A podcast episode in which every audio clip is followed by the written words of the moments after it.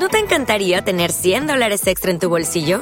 Haz que un experto bilingüe de TurboTax declare tus impuestos para el 31 de marzo y obtén 100 dólares de vuelta al instante. Porque no importa cuáles hayan sido tus logros del año pasado, TurboTax hace que cuenten.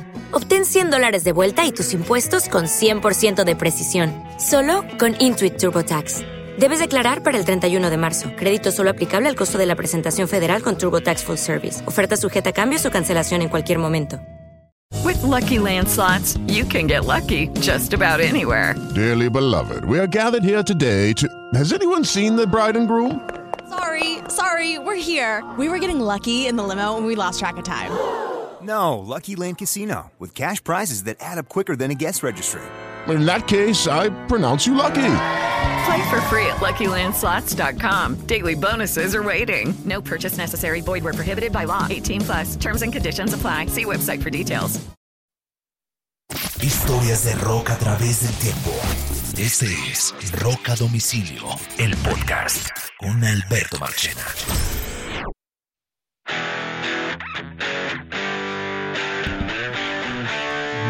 Bienvenidos a una nueva edición de Rock a Domicilio, el podcast, historias de rock a través del tiempo. Eh, mi nombre es Alberto Marchena y junto a mi partner Carlos Oñoro, eh, en el episodio de hoy traemos un resumen de las noticias más importantes del mundo del rock. Y aquí le doy la bienvenida a Mr. Carlos Oñoro. Eh, feliz semana y listos para contar las últimas noticias del rock, ¿no, Mr. Oñoro? Claro que sí, Marchi, aquí estamos, eh, como se dice por ahí, en algunos sitios, en la juega.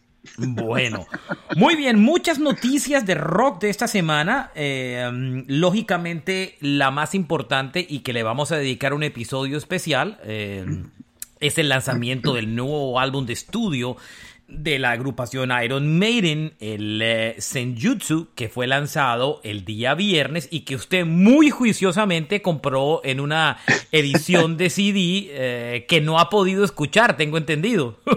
sí, claro. Yo, la verdad que hace muchos años que el CD ha dejado de, de, de, de importarme por cuestiones de comodidad, porque pues se escucha muy bien en plataformas, pero, pero entonces, ahora solamente estoy manejando un carro que solamente tiene CD. Y entonces dije, bueno, vamos a matar dos pájaros de un solo tiro. Me he comprado una cajita bien bonita de dos CDs, pero no le caben los CDs. Entonces tengo la versión, el libro para leerlo y lo escucho desde Del plataformas, streaming. pero no. Sí, bueno, pero ya no, pronto arreglará ese radio de su. A mí me encanta, a mí me encantan que los carros tengan CD player, pero ya los carros Uy. nuevos no traen. Me encanta la idea, pero ya no traen, no existen. Entonces, eh, pero bueno, eh, me gusta, me gusta, pero ya es imposible encontrar un, un- ya- o sea, ya escasamente uno se puede dar ah, con suerte si encuentra un, radio- un carro nuevo con radio. Ahora, ahora imagínese aspirar a que tenga reproductor de CD, eso ya no existe Sí. realmente. Es, pero bueno, es increíble que ese paso se dé. Es increíble, pero bueno, eh, no sé, no sé qué decir. Bueno, Eh, los ya le LPs vamos a- nunca podrán sonar, ¿no? En, en un, en un- en un carro. Correcto. Ya sea- le vamos a poner un, ya le vamos a dedicar un episodio especial junto a Juan Kiss, analizando todo el álbum por completo del Senjutsu. Eh, que más allá de cualquier otra cosa es el disco 17 de la banda, ha, sido recibido por los críticos con mucha emoción, un disco grabado antes de la pandemia, guardado sigilosamente durante dos años completos y que se lanza al mercado en un momento en que la banda todavía no tiene la posibilidad de salir a girar, donde tiene unas fechas anunciadas para el 2022 de su gira anterior, que es el Legacy of the Beast, si no me equivoco.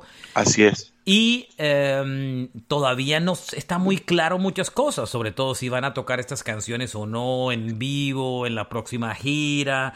No sé, hay muchas cosas que trataremos en ese podcast, que si usted está oyendo este podcast, busque, eh, porque en dos días después de haberse publicado este, haremos el episodio dedicado al Senjutsu, que entre otras lo, lo grabaremos hoy, pero lo publicaremos dos días después de este, de este podcast. Eh, va a ser un análisis súper interesante, sobre todo con dos muy buenos fanáticos de Iron Maiden, que son usted y Juan Kiss, que son súper fans de la banda. Así que va a ser Señor. muy interesante oírlos. Y yo, que soy, no soy un fan, me, me- re- le tengo mucho respeto a Maiden. pero voy a hacer como el, la parte ecualitaria del, eh, o, equitativa, perdón, del, del, disco. Eh, así que va a ser interesante. Yo sigo diciendo una cosa y es que cuando bandas clásicas como Maiden, que para llenar sus conciertos, que es el negocio principal de la música, se dan y se toman el trabajo de publicar un álbum de estudio, crear un arte, un concepto, ya para mí eso de entrada es demasiado valioso. Uy, Marchena, y y solamente el simple hecho de que dura ochenta y pico minutos no cabe en un CD, es un disco doble y que nunca lo hayan hecho a excepción de una ocasión. El Book of Souls también era doble, ¿no? Ajá, ajá. Pero solamente esos dos discos son dobles en su carrera, en álbumes de estudio. Entonces ahí vamos, vamos viendo hacia dónde, hacia dónde van ellos, el esfuerzo el esfuerzo artístico es auténtico. Muy grande, sobre todo en un momento donde el streaming domina prácticamente todo el mundo y donde esta semana en, para el mundo mm, normal y corriente la atención estaba centrada entre el nuevo álbum que había publicado uh, Kanye West, por supuesto, eh, de la mano del álbum que había publicado Drake. Los dos de alguna manera se hicieron eh, con, unas falsas peleas entre ellos, se robaron gran parte de la atención del mundo de la música, pero los rockeros estaban todos concentrados en el nuevo álbum de Iron Maiden que se lanzaba esta semana. ¿Mm? Por cierto, Marchena, eh, pensando, pensando en que entre más canciones se escuchen de un grupo, pues más ganan streaming si este es el disco con canciones más largas, va en contra totalmente de sus ganancias. Claro, porque si ellos hicieran un disco de, claro, si hicieran un disco de menos de canciones más cortas, eh, así sean canciones de cuatro minutos, pues ganan por no por tiempo de reproducción, sino por canciones. Un disco de diez minutos, pues, eh, bueno, la mayoría de las canciones de ese disco son canciones que que sobrepasan los 6, 7, 8 y hay canciones de 10, 11 minutos en el disco. Esos son los detalles que enamoran, por decirlo de alguna forma. Esos son detalles que dice uno, wow, esta gente está pensando en su arte. Total, totalmente, totalmente. Eh, eh, o sea, tienen una prioridad por encima de cualquier otra cosa, que es la más importante. Eh, bueno, esa es la primera noticia que la, la, contaremos con más detalles. Hay que ver cómo debuta el disco en ventas. Estoy completamente seguro que en ventas de físico va a ser número uno.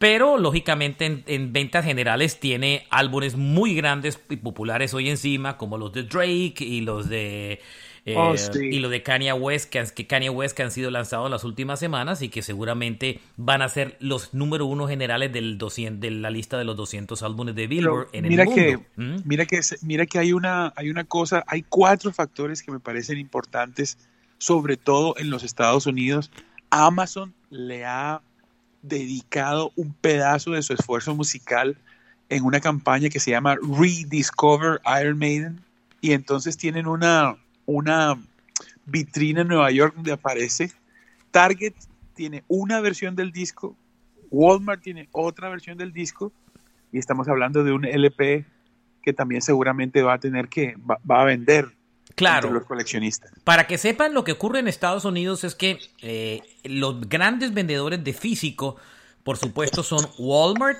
El gran vendedor es Amazon, por supuesto, online.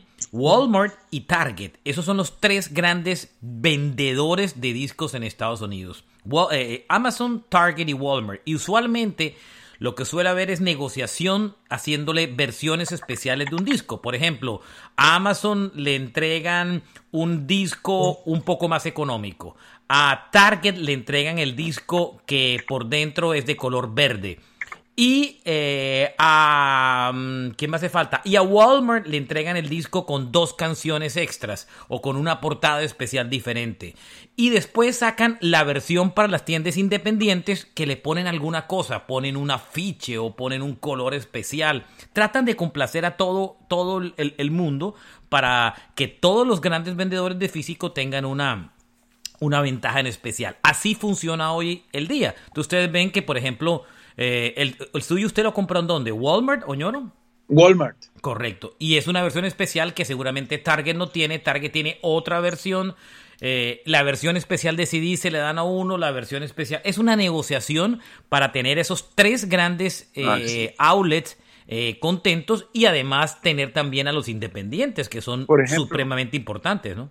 Por ejemplo, si usted, si usted compra el disco en Amazon, le sale el disco doble en Digipack, que está lindo, pero no tienen la versión estilo libro, que es la que está en Walmart. Y el vinilo, y el vinilo vale pues 50 dólares, ¿no? Correcto. E, en, Amazon. Sí, todos tienen diferentes eh, combinaciones para hacer a todos, a todos felices y le aseguro que hay un fan que compra todo, ¿no, ñoro? El fan enfermo compra la versión de Target, la versión de no sé quién. Por ejemplo, yo recientemente estoy comprando el álbum de Lindsey Buckingham, el guitarrista de Fleetwood Mac, y compré la versión de Amazon porque el disco eh, viene en colores y pues... Ah, me parece chévere y solo y valía un dólar más, pero bueno, por fregar la vida. Pero, por ejemplo, en estos días yo soy muy fanático de Tony Bennett y va a sacar el disco con Lady Gaga y voy a comprar la versión de Target porque tiene dos canciones extras. Entonces, que no tienen los otros outlets. Los otros la tienen en una versión del disco de colores, pero para mí pesan más dos canciones que que el disco sea de colores. Entonces usted ya escoge de acuerdo a su gusto. Si tiene mucho billete, se compra todas las versiones. Igual pasa con el álbum de Maiden. Así que si ustedes son fanáticos de Maiden van a tener que, y, son de los que pueden pedir en las tiendas de discos en Estados Unidos porque viven aquí o porque tienen un casillero, pues tienen que ponerse de acuerdo a dónde van a finalmente a comprar el disco, si lo en Amazon, en Target o en Walmart, que son los grandes vendedores, o si usted vive en Estados Unidos y llama a las tiendas independientes, se va a su tienda independiente y compra el disco, que usualmente suele ser un poco más costoso. Pero bueno, listo, de eso se trata. Bueno, ñoro, esa es la primera noticia y le dedicaremos un, programa especial, por supuesto. Eh, otra noticia que me llamó muchísimo la atención de esta semana es que publiqué una foto eh, en la noche del sábado de la, de la noche del domingo, miento, de, o en la noche no, en el, sí, la noche del sábado la publiqué donde aparecía la nueva máscara de Cody Taylor en el concierto de Slipknot. Slipknot tenía 18 meses de no tocar en vivo y ayer reaparecían otra vez en el escenario en un festival que se llama Rocklahoma, la noche del día sábado. Recuerden que hace unos días antes Cody Taylor había contraído el, el COVID y le había tocado suspender su gira en solitario que estaba haciendo y eh, su regreso con Slipknot ya estaba listo y cuadrado para esta fecha, para el 4 de septiembre en Rocklahoma, la noche del sábado, y eh, efectivamente tocaron eh, en ese festival. Y mm, Corey Taylor debutó su nueva máscara que llegó, o sea, yo publiqué la foto de la máscara porque estaba muy, muy pendiente porque tengo tiquetes para ver a Slipknot y estoy muy emocionado por verlos, tengo mucho rato que no los veo y publiqué la foto de la máscara y eso ya tiene como, está llegando como a 2000 likes y comentarios, la locura. No me imaginé que llamara tanto la atención, pero es que la máscara es bien peculiar, es una máscara blanca eh, o, como grisácea, eh, con, con, la boca típica partida, eh, y los ojos como con unos huecos, eh, parece como si fuera una, una bola de béisbol magullada, impresionante la portada. No creo que sea la mejor de todas las que ha tenido Corey Taylor para Slipknot, pero sí es una que ha llamado mucho la atención y por lo que veo a los fans les ha gustado más que la última, ¿no? Sí, esta, esta me parece, me recuerda un poquito el arte de, de algunos mangas de Dead Note eh, se parece un poco a la cara del monstruo. Y también esos ojos también son muy japoneses, eh, son como los que usan algunos eh, humanos que tienen implantes de ojos biónicos en Ghost in the Shell. no sé, me parece como, muy japonesa, muy, muy anime. Bueno, Ah, pero a mí me gustó mucho la máscara, la verdad. Uno de los atractivos. A mí me encantan los, los grupos que utilizan máscaras de, o, maquillaje, tipo Rob Zombie, Kiss, Alice Cooper, Slipknot. Yo creo que también esa escuela de venir de los cómics, Oñoro, lo hace a uno como, como, como fanático de las bandas eh, que utilizan este tipo de indumentarias como parte de su show, ¿no? Tremenda máscara. Y ahí se ve como si, como si la máscara a la vez como si tuviera también debajo una máscara, porque en el cuello se le ve como, como otra, como algo más ahí. Yo creo que es mucho más compleja que, que, que lo que se ve ahí la máscara. ¿Te acuerdas que él tenía una que, que, tenía dos partes, ¿no? Que se quitaba y debajo tenía otro pedazo de máscara, ¿te acuerdas? Correcto, ¿no? Tenía unas, unas brutales, la verdad. Sí. Esta, esta me gusta mucho, no necesariamente creo que sea la mejor, es muy buena, pero ha tenido unas impresionantes, pero me gusta. Oiga, reemplazando, eh, repasando el set list de anoche de Slipknot, hable, abren con Unsainted, Disaster Piece, Nero Ford, Before I Forgot, Uy, Psychosocial, buena. Wait Excelente. and Bleed, Vermilion, Eyeless, Left Behind, All Out of All Out Life, Duality, People Equal Shit, Sick y Surfacing. Ese fue el set list del concierto de Rocklahoma. Yo creo está que bueno. está muy bueno, está muy balanceadito. Eh, para mí, de pronto me faltó Bleed It Out. Digo, Bleed It Out no, una del. Una de mis, una de mis favoritas del, del primer álbum de Slip, del primer álbum de Slipknot que me encanta. Eh, eh, le voy a decir cuál es. de Spirit Out, que es una de mis favoritas. No la tocó ahí. Y, eh, pero bueno, yo creo que el, este es un set list de festival. Yo creo que cuando ellos toquen sí, en, su, en, su gira propia del Not Fest, que es la que me va a tocar aquí a mí en Miami en octubre, creo que el set list va a ser más grande. Esta seguramente fue una lista un poquito más corta, ¿no, ñoro? Sí, eh, seguramente es, es, que, es, que, son pocas canciones, ¿no? Sí, sí no es muy largo el set list. Nomás, es, un list, es un set list como de una hora, ¿no? Sí, pensaría yo pensaría yo. Correcto. Lo que pasa es que estas bandas en los festivales sí suelen tener la costumbre de que les toca acortar los setlists y hacerlos un poquitico más corto, ¿no? ¿Ñoro? Y tal vez, tal vez se guardan para lo, para lo suyo, para lo propio, para su propia gira, ¿no? Correcto. Bueno, vamos con más noticias. Roca Domicilio, el podcast. Judy was boring. Hello. Then Judy discovered chumbacasino.com. It's my little escape. Now Judy's the life of the party. Oh, baby, Mama's bringing home the bacon. Whoa. Take it easy, Judy. The Chumba life is for everybody. So go to ChumbaCasino.com and play over 100 casino style games. Join today and play for free for your chance to redeem some serious prizes. ChumbaCasino.com. No purchase necessary. Void where prohibited by law. 18 plus terms and conditions apply. See website for details. Okay, round two. Name something that's not boring. A laundry? Ooh, a book club. Computer solitaire, huh? Ah. Sorry, we were looking for Chumba Casino. That's right. ChumbaCasino.com has over 100 casino style games. Join today and play for free for your chance to redeem some serious prizes. ChumbaCasino.com. No purchase necessary. Full prohibited by law. 18 plus terms and conditions apply. See website for details. It is Ryan here, and I have a question for you. What do you do when you win? Like, are you a fist pumper? a woohooer, a hand clapper, a high fiver. I kind of like the high five, but if you want to hone in on those winning moves, check out Chumba Casino. At ChumbaCasino.com, choose from hundreds of social casino style games for your chance to redeem serious cash prizes. There are new game releases weekly, plus free daily bonuses. So don't wait. Start having the most fun ever at ChumbaCasino.com. No purchase necessary. BGW. Void were prohibited by law. See terms and conditions. 18 plus.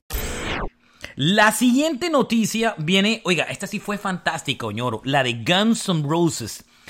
La de Guns N' Roses fue muy buena porque estaban tocando en otro festival que se llama Bottle Rock. Este es un festival, Oñoro, que yo estuve hace tres años, si no me equivoco. Eh, un año en que tocaba The Killers, Incubus, eh, un line-up impresionante, eh, Bruno Mars, porque es un festival es en eh, California, ¿no? Sí, en Napa, en California, donde son los, los viñedos. Eso es una tierra viñeda, queda como a... Eh, usted llega a San Francisco y le echa como una hora y pico de carretera hasta Napa. Hacia el y norte. Es, y es donde están todos los viñedos y los patrocinadores son los viñedos. Eh, tiene una característica ese festival y es que está dentro de la ciudad, no está como las afueras, es un sitio muy, muy, muy grande. Eh, y, tiene, y tiene dos o tres escenarios, además combinan unas cosas de cocina, donde inclusive los artistas cocinan, vino por todos los lados, eh, vino, vino, vino, porque es patrocinado por los viñedos, hágase usted la idea, por eso se llama Bottle Rock, y no solamente es un festival de rock, combina rock con pop. Yo el año que fui me vi desde Billy Idol hasta Incubus, hasta eh, Snoop Dogg, Bruno Mars, eh, de todo, de todo. Una combinación brutal de música. Y eh, este año, el año pasado no lo hicieron y este año lo hicieron y uno de las bandas atractivo era Guns N' Roses tocando en Bottle Rock. Cerraba, Esto fue, ¿no? no, no cerraba, era la noche del, del de septiembre 4, o sea, la noche del sábado también. Pero ¿Listo? cerraba la noche, ¿no? Sí, cerraba la noche, correcto. En Napa Valley, en California, hay un curfew. Un curfew es como un toque de queda, por así decir, a las 10 pm, donde todo el mundo máximo. tiene... ¿Ah? Donde El horario todo el- máximo en Bogotá también lo hay, Marche. Dentro de la ciudad, 10 pm. Correcto. No se puede pasar. Entonces, yo no sé si para los bares los existan, porque yo he visto unas Oh, no. fistononones, Oñoro. No, pero por ejemplo, en el, en el campín no se puede después de las 2, en el estadio no se puede después de las 10 por cuestiones de ruido. Es lo mismo el Palacio de los Deportes. Claro, pero esto es un curfew que está pegado al tema del coronavirus o algo por el estilo. Y Guns N' Roses estaba en el escenario tocando y para la última canción, que era Paradise City, se invitan al yo no, al, al, al todo evento, como yo le llamo, eh, Dave Grohl, y eh, Dave Grohl se sube a tocar con, con Guns N' Roses Paradise City. Esto es muy curioso porque ustedes saben que en el pasado hubo unos roces entre Cobain con Nirvana, acuérdense.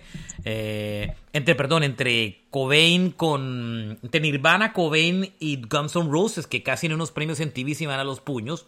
Pero eso con el tiempo, Duff McKeehan se encargó de limar las asperezas. Claro, y McKeehan, sí. Claro, McKean, McKeehan es muy cercano a, a Grohl. Y ayer se subieron al escenario. O sea, Dave Grohl se subió a tocar Paradise City con Guns N' Roses. Yo puse el video en Twitter, búsquenlo como Marchena JR. Impresionante, Oñoro. Qué, qué, qué poder. Grohl estaba la guitarra y estaba.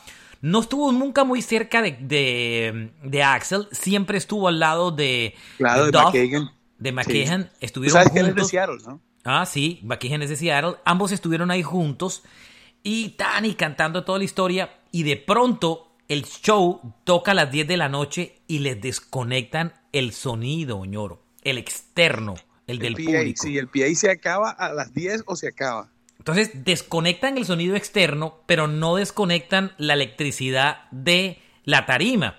Entonces ellos siguen tocando. Se nota en el video que hay un bajón del, de- El sonido del video. del sonido del video. Se nota claramente que hay un bajón, pero siguen tocando ñoro.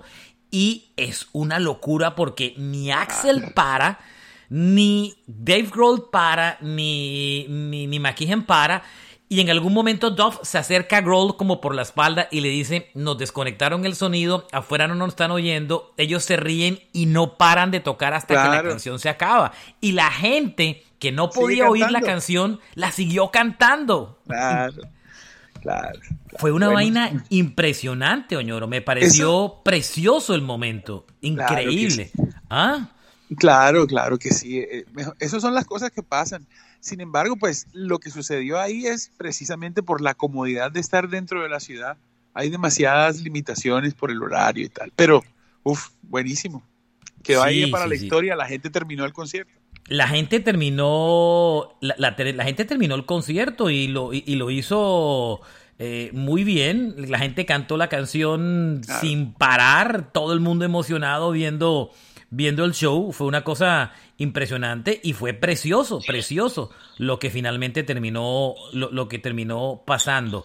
La Está verdad. volviendo, está volviendo ya la música, ¿no? Qué chévere. Pues a trompicones, pero, pero ya pues, están volviendo. No es, oiga, Oñoro, yo no me sabía este dato, pero no es la primera vez que Grohl toca con Guns N' Roses. Ya lo habían hecho en, hace tres años atrás, en el 2017, en un festival en Tulsa, Oklahoma. Y ahora lo vuelven a repetir aquí en, eh, en, en- en Bottle Rock. Me sorprende, no era la primera vez que ya, que ya pasaba. ¿No será que se cruzaron en, en el festival? Que son- pues, usualmente los festivales du- duran, los que son en ciudad, duran varios días y se presentan varios artistas. Tal vez se lo toparon por ahí. ¿Quién Sí, sí, es probable, es probable. Yo le quiero poner un, un pedacito del final cuando ya ven que eh, les han cortado el sonido. Ahí está haciendo Grohl su solo de guitarra y la gente enloquecida, pero la gente cantó la canción hasta el final.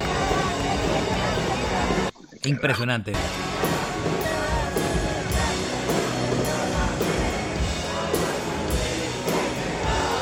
Oigan a la gente cantando.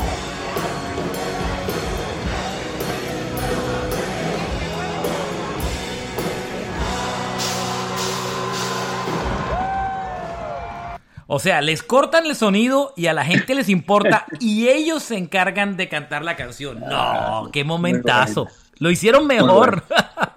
Muy bueno. Muy buena historia esa, la verdad. Fue una de las cosas interesantes del fin de semana. Bueno, ñoro, nos movemos a más noticias. Y esta es una que nos complace y me tiene muy contento. Y es que Mark Hoppus, esperemos, es el eh, eh, integrante de la banda Blink 182 que está eh, en una dura batalla contra un linfoma muy agresivo que lo sorprendió desde comienzos de este año y terminó la ronda de quimioterapias. ahora le van a hacer unos test para ver cómo están, pero parece que las cosas van por buen camino. Y nos enteramos que había terminado la quimio porque en redes sociales Tom DeLonge le escribió a Mark diciéndole, eh, eh, le escribe, You wait now, no more treatment, right? entonces le, le contesta, o sea, ya acabaste, no tienes más tratamientos. Y Mark le contesta, no hay más, planea no, no hay más planeados por ahora. Eh, así que yo creo que ahora me hacen unos test y creo que ya podría estar. Esa conversación apareció en Instagram. Mira lo que, mira lo que dice ahí, que el hombre dice, el doctor me dijo que me podía quitar el puerto. El puerto es esa, el catéter que va conectado ahí directo que simplemente el, el puerto es el catéter por donde le pasan el aquimio. Entonces, entonces, si se lo puede quitar es porque por ahora... Por ahora no le van a dar más. dice que la mamá también, que la mamá supuestamente sobrevivió al linfoma. El linfoma, digamos, obviamente es cáncer, pero hay muchos tratamientos, es muy avanzada la tecnología. Claro, pero el, tema de él es que tenía uno muy agresivo. Al final... Tom le dice, wow, that's great news. Time for living, tiempo para vivir. Y le dice, you need to fuck as many sin as possible. Shoe, gopper, holes, gopper, anything you can catch. O sea, sal a tirar como un loco. Y se ríe al final, Mark. La amistad, a lo que voy, es que ojalá Mark se logre recuperar. Porque la amistad ha renacido entre Tom DeLonge y Mark y eso hace suponer, Oñoro, que si finalmente esto se da, es muy probable que Blink 182 regrese a su formación original con Tom DeLonge, Mark y Travis. Y el otro ya viajando en avión. Y el otro ya viajando en avión por México como un loco, como, él, como a Travis le encanta toda la publicidad, viajando en un avión como un loco, de un lado para el otro con una Kardashian. Entonces, es muy probable que si las cosas se dan en un futuro muy cercano, si Mark se recupera, podríamos volver a ver a un Blink 182 original y con un Travis viajando. El sueño de que visite Sudamérica sería muy interesante. Ahora, eso no va a ser anytime soon. Eso no va a pasar por lo menos en el próximo año, porque Mark, con toda la, con la inmunosupresión que tiene, es muy difícil que salga a girar en medio de una pandemia. Pero, uh, ¿ustedes imaginan el billete que le pueden ofrecer a Blink en este momento? Un Travis recuperado, un Tom de regreso, perdón, un, un Mar recuperado, un Tom de regreso y un Travis de moda porque está saliendo con una Kardashian. Uf, eso es mucho billete, Oñoro. Y es, y es una banda que no es que haya eh, ido de gira demasiado. Ellos pues tuvieron sus proyectos, se separaron, echaron para acá, para allá. E, e, es decir, es un momento en el cual podrían recoger algo muy interesante porque hay mucha gente allá afuera que nunca los vio. En concierto me, me, refiero. Y, y, no vamos a entrar en discusión si es la mejor, la peor o una de las grandes de bandas de rock de la historia, pero lo que tiene Blink, que es una banda que mucha gente lleva en el corazón. y por ejemplo, mucha, mucha gente, mucha gente. O sea, es, es, una, es parte de una generación de finales de la década de los 90, comienzos del, del nuevo siglo. Es una banda de una generación que la gente quiere mucho, que significa diversión. Yo tuve el chance de entrevistarlos varias veces, los vi tocando en su formación original, los vi tocando en una palusa con Matt Skiba. Skiba no lo hace mal, eh, pero sin lugar a dudas falta mucho Tom DeLonge, que es el creador de muchas canciones. Stay Together for the Kids no lo cantan con Matt Skiba, porque es una canción de Tom, eh, escrita para sus padres por el divorcio, y, y que canta el propio Tom, y Blink no la canta cuando No, toca con vez- Skiba, ¿no? Tal vez, tal vez es que lo que pasa es que la voz de Tom es como que lleva la voz cantante, es como el líder, es la voz más, eh, es la mejor voz del- de, la banda, ¿no? El otro, pues obviamente que Mark se defiende, pero Tom es mejor voz, claro. Mm. Pero el hombre, Tom es el, el- el- el de la voz ahí, el duro. Bueno. Eh, yo no sé si ustedes vieron eh, unas fotos que aparecieron en internet de Vince Neil intentando adelgazarse de cara a la gira del el Stadium Tour del próximo año junto a Def Leppard, eh, Poison y um, Joan Jett. Eh, recuerden que esta gira, yo tengo tiquetes desde hace como dos años. Esta gira debió ser en el 2020, no se hizo por la pandemia.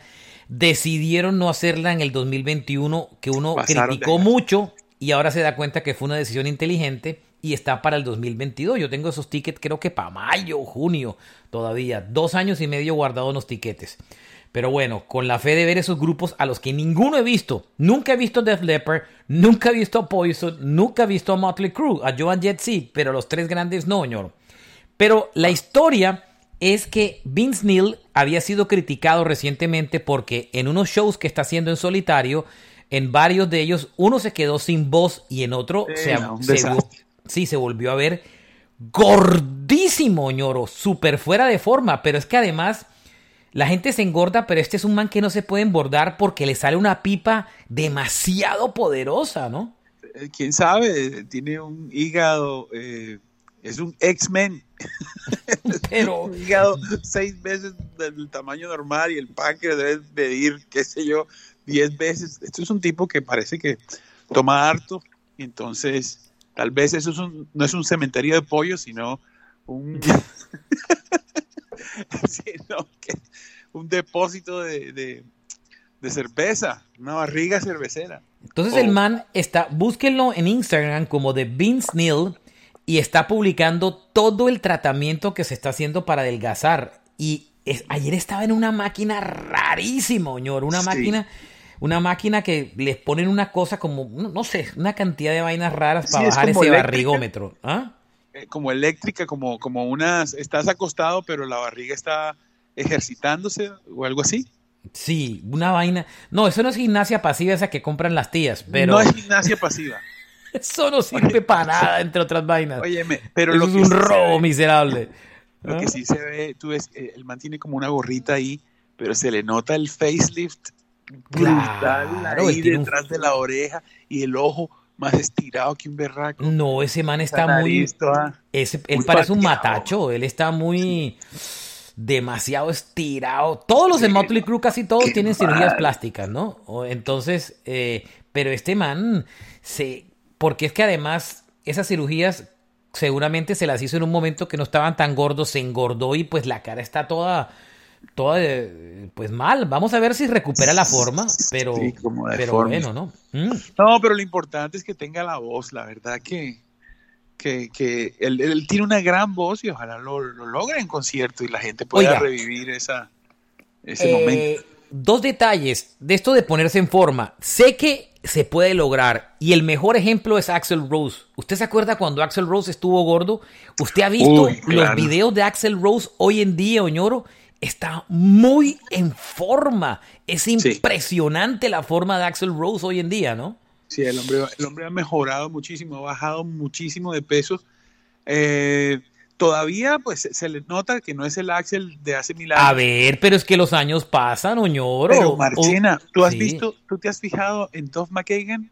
Duff Pero es, es que- como si tuviera los 20 años que tenía. Pero es que 30. es un hay gente que es flaca toda una vida, pero eso por su constitución física y su metabolismo. Pero eso es, eso es, e- e- eso es el, el, el, digamos que El destino. eh, la excepción, ¿sí me entiende? No es la regla. La mayoría de la gente, su cuerpo cambia con la edad. Lo que pasa es que hay gente de contextura muy delgada, que es la minoría, como en el caso de Dove. Pero es que Axel sí se subió mucho de peso y el, el esfuerzo de Axel por mantenerse en forma, usted lo ve, está cantando muy bien y Sí. adicional, está haciéndose conciertos de tres horas, Soñoro. Bueno, eso, eso es lo que nos tienen acostumbrados desde toda la vida. Claro, Eh, pero en buena parece- forma, con buena voz y tres horas, Soñoro. Mm. Parte de la parte de su de su ganada de peso en cierto momento seguramente tiene que ver con sus tratamientos psiquiátricos, ¿no? Con lo que lo mismo que le pasó a Kenya West, ¿no? Hay ciertas medicinas que, que Sí, que hay ciertas medicinas muchísimo. y a. Mariah Carey en el pop le pasó también. Hay ciertas medicinas Mm. de la para sobre todo para la depresión, Antidepresivos, sí. antidepresivos que hacen aumentar mucho de peso. Pero bien, bien, ojalá se recupere bien Vince Neil, que baje de peso y que esté listo para esa gira del año que viene. Detalle adicional. Marchena, Óigame. que deje de tocar en cualquier en cualquier miniteca, por favor, el cantante de Motley Crue. Pero es que no está tocando en Miniteca, Oñoro. Se está, to está tocando. El otro día lo vi tocando en una fiesta privada donde le pagan, Oñoro, No, 300 sí, y 400 no, mil Tienes- tienes dólares, la ¿no? Pero, pero no sé, es como, es como la magia se pierde de, de la forma como se ve, del sitio donde toca. Brother, estos ¿sabes? manes tienen muchos gastos, Oñoro. Están acostumbrados a una vida gigante, a tener esas mujeres alrededores que los Cuatro o explotan. cinco divorcios. Cuatro o cinco divorcios, hijos por todos los lados, con, con unos, eh, con unos alimonis, eh, o sea, dinero que le tienen que dar a sus ex esposas y a sus hijos gigantes, eh, mujeres que, que, que para poder tenerlas tienen que darle la- esta vida y la otra. Estos manes les toca defenderse tocando porque tienen muchos gastos, Oñoro, créame. Estos manes viven una vida dura y por eso es que tocan. Usted no ve a Sammy Hagar también. Sammy Hagar toca también en cualquier No, eh, sitio, Sammy- desde bar mitzvahs No. hasta fiesta de millonarios rusos, señor. Pero Marche, pero, pero Sammy Hager es un gran empresario con Sí, una cadena de pero bares. toca en todos los bares, to- toca en todos los, en todos los sitios. Él no se, él tampoco de los que se pierde un, un bailado. No se pierde una misa, un, un bazar de colegio. No, ese se la apunta hasta un tiroteo. Vea, eh, una noticia ligada a esto, y para cerrar ese capítulo, Nicky Six va a lanzar un libro eh, contando los primeros años de su vida.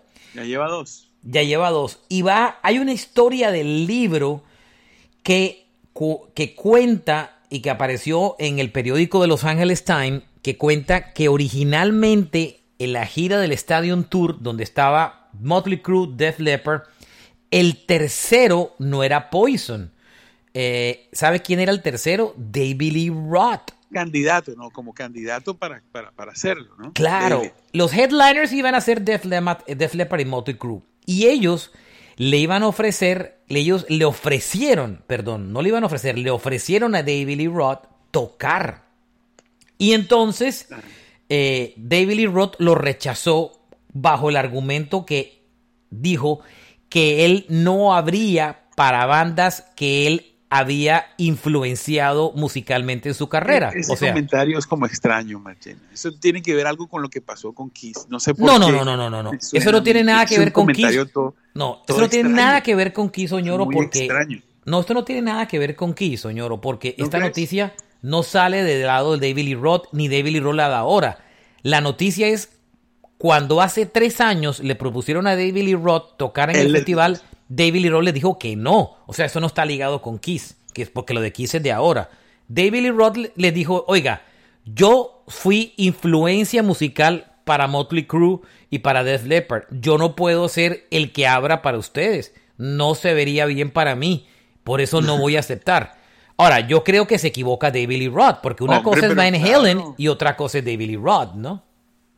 Sí, no, no, no. Es como, es como, de todas formas, él en ese, en ese cartel, seguramente los músicos que están ahí lo admiran y por eso lo invitan. Di- Es mi, es mi opinión. ¿no? Y porque David Lee Roth corta boletas. Sí, Usted no sabe la cantidad de gente molesta que está en la gira que compró tiquetes en la gira de Kiss en parte motivado porque también iba a poner a David Lee Roth y al final no termina tocando? Hay mucha gente molesta con esa historia.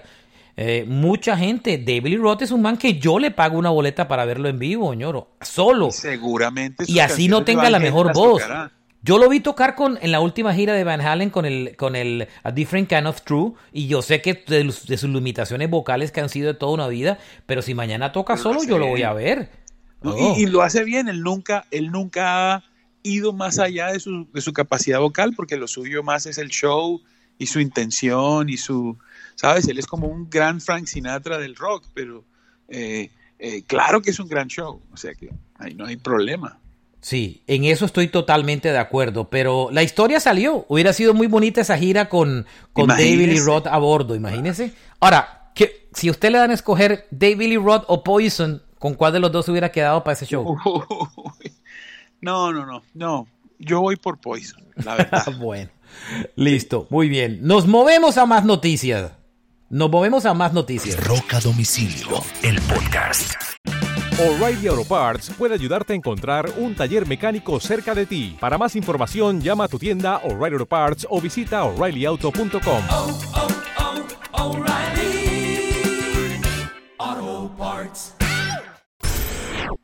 La siguiente noticia viene por el lado de Elton John. Eh, que es rock, aunque no lo crean muchos.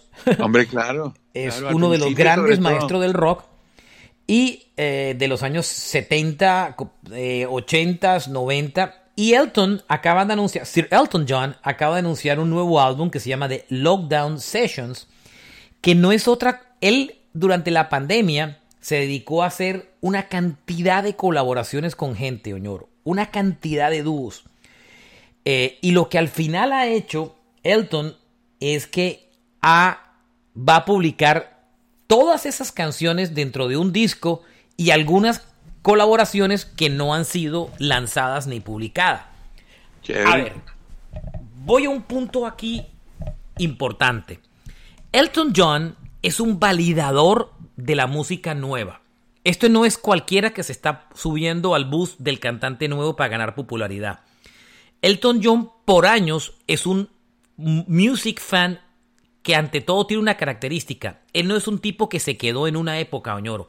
Él siempre ha estado oyendo todos los artistas nuevos y siempre ha sido validador toda la época. Acuerda cuando validó a Eminem, a toda a Guns N' Roses en su momento. Guns N' Roses también. A todos. Y ahora él sigue teniendo su programa en Apple Music donde, donde no presenta clásicos, sino presenta los lanzamientos y descubre artistas nuevos que a él le gustan. Ojo, ¿ah? Entonces, qué chévere eso, yo no lo sabía. ¿Usted no sabía? Lleva años haciendo el programa, desde que comenzó Apple Music, la, estación de radio en Internet.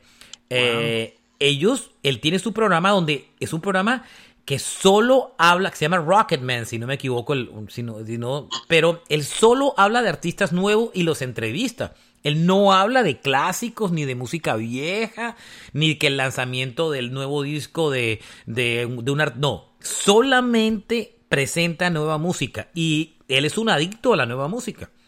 Siempre está oyendo. Y el disco nuevo, que se llama The Lockdown Series, Lockdown porque es como el confinamiento.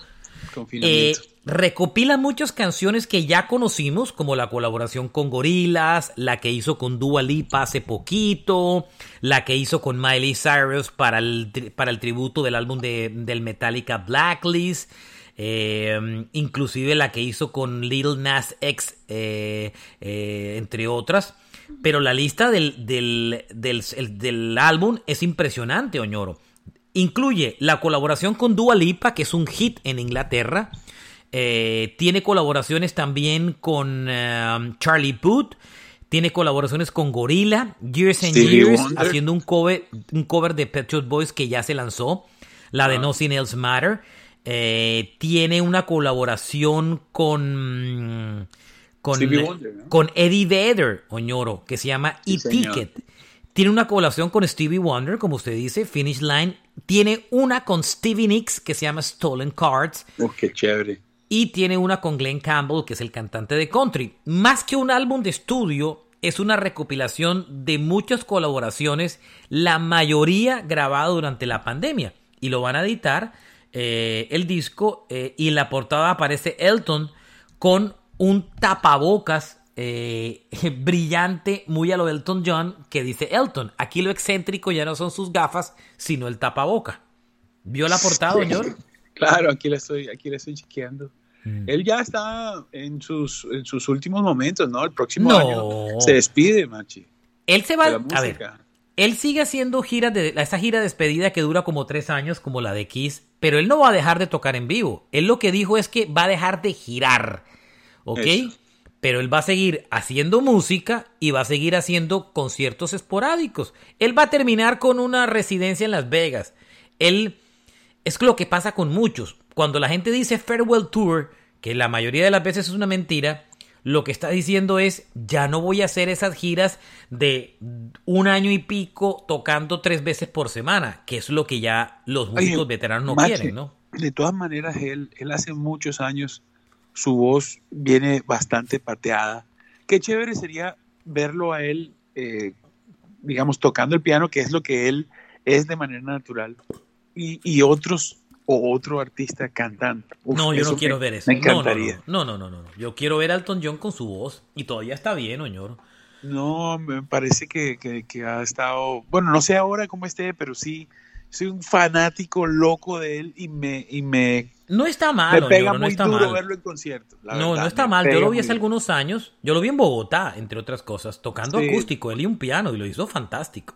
Sí, me entiendo. Y yo tenía boletas para esta gira y las devolví porque dije, esto no lo van a hacer nunca. Y ahora está para el próximo año y me arrepiento y las voy a comprar y valen como 500 dólares porque están agotadas y están revendidas. no, y este, este, es un artista que al lado de Billy Joel son los que más cortan, los que más valen las boletas. Y tocaron juntos alguna vez varios años giras. Me, me, duele mucho haber eh, devuelto, haber hecho la devolución de ese etiquete, pero bueno, toma para que lleves. Bueno, eh, el único tiquete que devolví, entre otros. Eh, Pink Floyd va a relanzar el Momentar Lapse of Reason. Es el primer disco después que Roger Waters deja la banda, Oñoro. Y ese disco lo va a relanzar el 29 de octubre. Se va a llamar A Momentar Lapse of Reason, Remixed and Updated. Ese disco originalmente salió en el año 87. Gilmore a bordo de la banda ese es el disco de canciones como Learning to Fly. Ese disco a mí, Oñoro, me encanta, Oñoro. Uy, a mí me parece la locura. Mira, es grabado en un barco.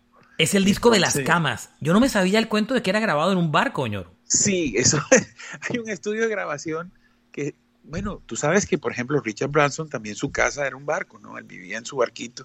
Entonces, eso es algo que, que, que hay una escena de, de gente que, que en esa época eh, tenía la, costumbre, pero el estudio de grabación estaba ahí. Entonces, este es un disco que es, como lo has dicho ya, es sin Roger Waters, es el primero sin Roger. Ellos grabaron, digamos que uno más sin él. ellos grabaron dos discos más post, post Waters. Exacto. Y casi toda esta música, incluyendo ese, eh, el, otro, el otro disco del que, pues, esos dos discos son hechos casi que en el mismo momento. Ellos dejaron de hacer música, pero cuando la hicieron, hicieron mucha y de ahí sacaron y sacaron y siguieron sacando. ¿Te acuerdas que hay unas cosas del teclista? Eso no es nuevo ni nada, eso es de Pero este disco es bellísimo. Learning to Fly, Learning to Fly. obra maestra. On the Turning Away me encanta. Esa es la mejor canción para mí. Eso es un discazo. Yo no lo tengo. Pues lo tengo en CD si no me equivoco, pero no lo tengo en vinilo. Amo ese disco. Este disco es buenísimo, pero el concierto, el Delicate Sound of Thunder de esa gira, eso es. Yo lo tenía en vinilo, era un álbum. Era un álbum, entre los mis vinilos perdidos, eso es un álbum doble. ¿Se acuerda que aparecía el, tipo lleno de unos bombillos alrededor? Esa fue, ese disco, uy, ese disco es demasiado importante eh, para mí, pues yo lo escuché mil veces ese álbum y ese disco en vivo lo reeditaron también hace poquito, ñoro. Lo, lo, reeditaron. es un discazo. Amo ese disco. Si no, Yo han oído. A Pink Floyd sin Roger Waters. Ya, creo que ya lo he dicho. Eh, a mí me gusta mucho Pink Floyd con Gilmore como cabeza. Y eso Sí. que grabaron, los dos discos me parecen fantásticos. Tengo el Sí. segundo, el Division Bell, pero no tengo el Momentarily Reason. Ese Momentarily Reason es un discazo, es un ¿Qué tal esa portada? Es que todo. todo Demasiado. Bueno, ¿qué nos queda? Bueno, nos queda. Led Zeppelin presentó, como está de moda hoy en día, en el Festival de Venecia, el documental que se llama Becoming, Becoming. Zeppelin. O sea, como convirtiéndose en Led Zeppelin. Asistió Jimmy Page, que es el que da la cara por Led Zeppelin hoy en día y el que está detrás de todos los proyectos de Zeppelin. Y es un documental precioso, aprobado por la banda, de la historia del grupo. Y es hecho por una compañía que se llama Submarine Entertainment. Eh, y el festival ya se estrenó en el Festival de Venecia. Y yo no sé finalmente si lo van a hacer en cines o qué plataforma de streaming lo va a comprar para el mundo, ñoro. Es que el, el- el gran desafío de este documental es el hecho de que Zeppelin es como un carro de esos que va de 0 a 100 en 10 segundos. Zeppelin sale y a los meses son superestrellas y no dejan de serlo. Entonces el comienzo, esa evolución era difícil de, de, de plasmarla. Ellos se dedicaban a otras cosas antes, pero bueno, también ahí está eh, la magia, la magia de, esta banda. Finalmente, pues ya lo vamos a ver, ¿no? Estos documentales de rock están súper de moda. Eh, es muy triste que en un momento en donde en TV ya no existe para, para la música, eh, ahora los documentales están de moda. ¿Usted se imagina en TV siendo la casa de muchos de estos documentales hoy en día? Fuera una Pues, opción Marche, preciosa. Marche, nosotros podemos decir que si no lo hizo MTV, VH1, ¿te acuerdas del Behind Pero the Music? sí, pero lo Uf, dejaron morir. O sea, Claro. lo hicieron y lo- ahora- ahora, revivieron Behind the Music, pero ya no tienen demasiado canal. tarde. Ya demasiado- too Nadie late. va a ir, nadie Entonces, va a ir hasta allá. Todo Nadie va a ir hasta estar- VH1 que ya la gente no sabe ni siquiera si lo tiene. Sí, sí, sí, sí. sí, Están de vaina. los documentales. Y, yo, y a mí me gustan porque reviven el rock para una nueva generación. Y ante todo, una generación que de pronto no conoce estas grandes bandas. Así lo que hizo Bohemian Rhapsody para Queen como una película. Este documental, como lo ha hecho Kiss, el que viene de The Velvet Underground, el de los Beatles, reviven el rock para una generación. Bueno, Y, y eso me parece importante. Pero otra cosa, ñoro, es que eso es un negocio para revivir el catálogo, ¿no? Para vender otra vez y poner a, a vender los box sets especiales y vender y, y aumentar los streaming del artista. Para eso es, ¿no? Sí, sí, es cierto. Ellos, de todas formas, Zeppelin siempre cuenta la leyenda que cada año vendían un millón de CDs sin haber tocado por 40 años, etcétera. De todas maneras, Marchena, un documental no es tan, eh, no es tan agarrador como una película donde el que la ve se identifica con alguno de los protagonistas, como se hizo con Motley o Queen. Claro, Esto un documental no tiene los alcances de una película. Pero, pero ñoro, es que la publicidad que le están haciendo los documentales hoy en día, el que le llevan haciendo The Beatles, el que, les, el que le hicieron, han- les le han hecho, le meten un billete largo, ñoro. Le hacen mucha publicidad y logran unos resultados interesantes de, de views, créame. No, eh, es interesante yo el creo, proyecto. yo creo que yo creo que esta nueva onda del LP donde donde donde ese tipo de persona coleccionista melómano que quiere saber más de música ese es el gran mercado y estos documentales pues nos están Yo creo que ese, pero creo que también hay un mercado en el, en el que en el que no conoció la banda a su plenitud Descubrirla. y lo descubre a través de un documental. ¿Cuánta gente no descubrió? ¿Cuánta gente no va a redescubrir los Beatles con el documental en Apple de, de Get Back? ¿O cuánta gente no va a no, no redescubrió a Queen con la película? ¿Te acuerdas de Anthology, Marchena, de Beatles? O los de Beatles. eh. Uf, los 10 películas. Oiga. No sé cuánto. Muy bueno. Noticia para cerrar. Eh, En la controversia de Kiss, Paul Stanley se enferma con COVID, suspenden unas fechas de la gira, las reprograman, a los pocos días Jim Simmons da positivo, suspenden otros, otras fechas de otras giras, las reprograman, pero eh, lo peor es que hace dos, tres días, estando todavía en el periodo donde ni siquiera han pasado los 15 días de cuarentena, Paul Stanley le toman unas fotografías en Los Ángeles bajándose de su carro, de, de, pues de un carro manejado por un chofer, sin máscara, entrando a un hotel en Los Ángeles, el Sunset Marquis en, en West Hollywood, en Los Ángeles, sin máscara. Entonces la gente le dice, la gente lo atacó y le dijo, oye, no entendemos. Tú que has sido promotor de las vacunas, de utilizar máscaras y de todo, de utilizar tapabocas y todo eso, ¿qué haces todavía en el periodo donde eres contagioso o que donde debes estar aislado entrando a un hotel y sin máscara? Eso es extraño, ñoro, la verdad. Claro que Eso Marche, no manda una buena señal. Si nos fijamos bien en la foto, en, la- en las dos fotos, él no tiene la máscara, pero en la mano izquierda se nota que tiene una mascarilla blanca. Pero entra al hotel en el video Sin- sin, la, sin la máscara. A ver, entra al lobby del hotel sin la máscara. ¿Sí me entiendes? Y él sí, Claro, ahí le veo. jugando. Tiene una máscara al lado del café, correcto. Un café de Starbucks que tiene en la mano. Pero la verdad, Oñoro, entra al hotel sin la máscara. Sí ve, sí ve, o sea, eh, a ver, Óyeme. pongámonos serios. ¿Sí me entiendes? Sí, claro que hay que, hay que decirlo, ¿no? Que el que está bombardeando a punta de COVID, de noticias de COVID, no es Paul, sino Jean, ¿no? El Sí, pobre pero Paul, es el que le da la enfermedad, pero, pero, Jean es el Pero- que nos tiene jodidos con eso. Sí, pero, tema. pero Paul es el que ha puesto la foto de aquí estoy enfermo, aquí estoy recuperándome. Una, a ver, yo quiero mucho a Paul Stanley, es gran tipo, muy fan, pero esta actitud tienes que ser coherente, ¿sí me entiendes? En, en todas las cosas. Entonces, esa es como que la, la nota que quería quedar. ¿Algo más? No, yo creo que ahí estamos. Bueno, si nos, se nos está volando Lo de ABBA. noticia que no es de rock, exacto, La pero de que ABBA, es sí, sí, rock sí. a la, Mm. a la vez. ABBA. Lo de ABBA es una locura, ¿no? O sea, ya habíamos, ya sabía, lo habíamos comentado en noticias hace algún tiempo. Ellos, eh, originalmente la historia nace en que van a sacar estos hologramas o avatars eh, para una gira y ya eh, eh, los ex esposos llaman a las ex esposas, lo convencen para grabar dos canciones. El proyecto toma vuelo y terminan grabando un nuevo álbum completo de ABBA. Pero lo, lo- lo más loco de esta historia, Oñoro, que ya ustedes lo pueden ver en el video de los avatars de Ava, es que estos manes construyen un, un venue, un, un construyen un escenario en Londres.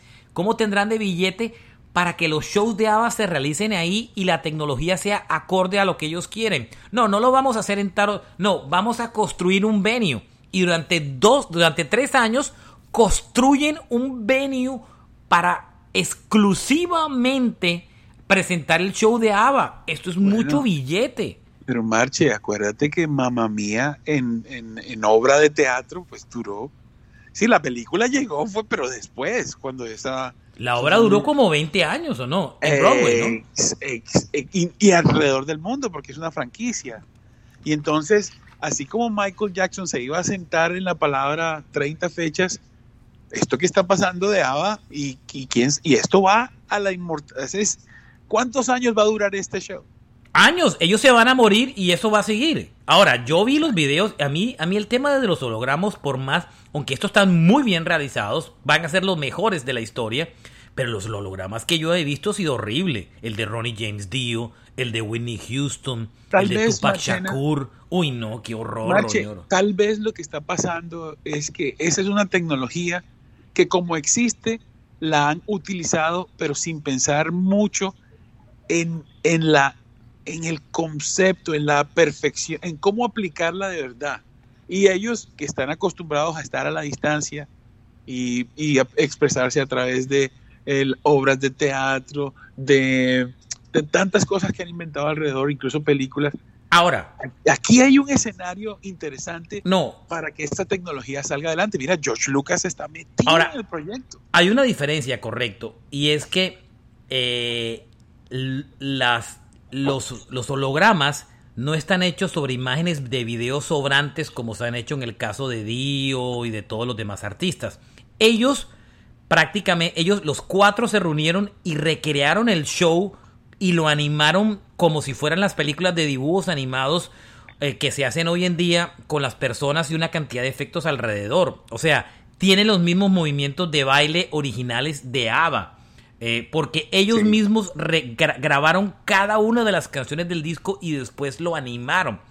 O sea, es la diferencia de preparar el show estando los cuatro integrantes en vivo, en, vida.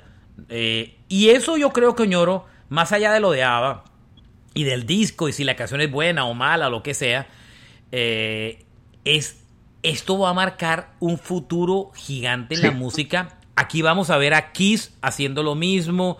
Aquí vamos a ver a muchas bandas que ya son conscientes que ya la edad no le da para girar y esto va a ser una opción en la que estaremos viendo en 20 años hologramas de los Rolling Stones y hologramas muy bien hechos de Kiss o yo que quién sabe de qué banda, ¿no? Led Zeppelin, yo, qué sé, ¿no? ¿Mm? Sí, claro. Eh, bueno, ahí es donde está la magia de la multimedia, la, la creatividad, las nuevas tecnologías unidas. Y pues mirando la portada pues también me da un cierto ese viaje el álbum se llama Viaje no eh, Voyage. correcto. Y uff, no sé no sé cómo interpretar esa es como como el final no sé cómo es como extraño.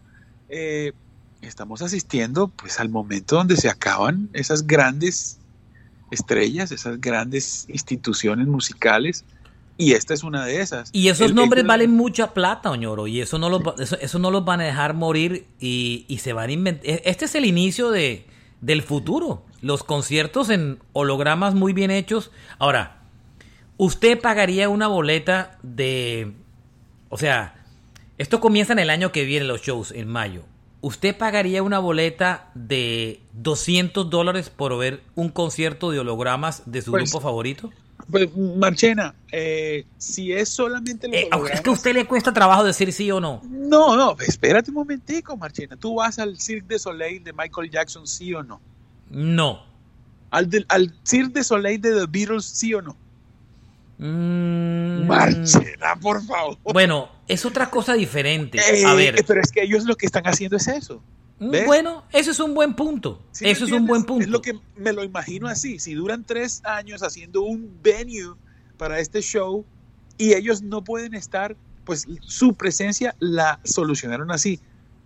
cuatro hologramas con sus movimientos, pero el resto es lo que toda la gente en el mundo ha venido consumiendo de ese estilo que es presencial, una gran obra de teatro alrededor de la música y de alguna u otra forma ellos presentes por lo menos con sus movimientos. ¿sabes? Diga. Me toca cortarlo porque Juanqui se está llamando que a pilas. que a qué hora tenemos que grabar el de Iron Maiden. Entonces... Hay una noticia que quiero dar antes, que es una noticia triste. Eh, pues no es triste ya, pero es una noticia preocupante. Hace años el cantante Mago de Oz, José Andrea, sufrió una pancreatitis, lo operaron, le salvaron la vida y le dieron dos años de vida. Pasaron muchísimos años más pero hace poco tuvo una recaída y tengo entendido que el hombre, eh, que el hombre lo van a operar el día 9 de septiembre y según tengo entendido, esa operación tiene un 70% de probabilidades de salir mal y él lo sabe. ¿Y es el cantante actual de la banda? No, el cantante legendario, el de ah, todos los palos, el de toda la vida. ¿sí? Mm. de la época dorada. El cantante de hoy es un gran cantante, pero pues sabemos que Mago incluso no es tan fuerte como lo era antes. Sin embargo, estamos pendientes de esa noticia. El día 9, o sea, en unos tres días, eh, será esa operación y sabremos qué pasará con José Andrea. Desde acá, pues le deseamos las mejores, eh, sí, que, que salga adelante su operación. Muy bien. Nos vamos, final de esta semana rock que se alargó hoy, estuvo larguito. Eh, disfrútenlo, muchas noticias y esperen esta misma semana un par de episodios geniales con Allen Sin Chains y el dedicado a el nuevo álbum de Iron Maiden. Señor. Carlos Oñoro, Alberto Marchena, síganos en nuestras redes como Roca Domicilio Podcast en Instagram y en Facebook. Suscríbase, no suscríbase porque no se trata de suscribirse porque esto es gratis. Síganos en la plataforma de streaming que usted prefiera y oiga este podcast. Y si le gusta, recomiéndenselo a sus amigos, o como dice Ñoro, a sus enemigos. Y a sus archienemigos. Correcto. Gracias por acompañarnos, Carlos Oñoro, Alberto Marchena. Abrazos. Esto es solo rock and roll y nos gusta. And we love it.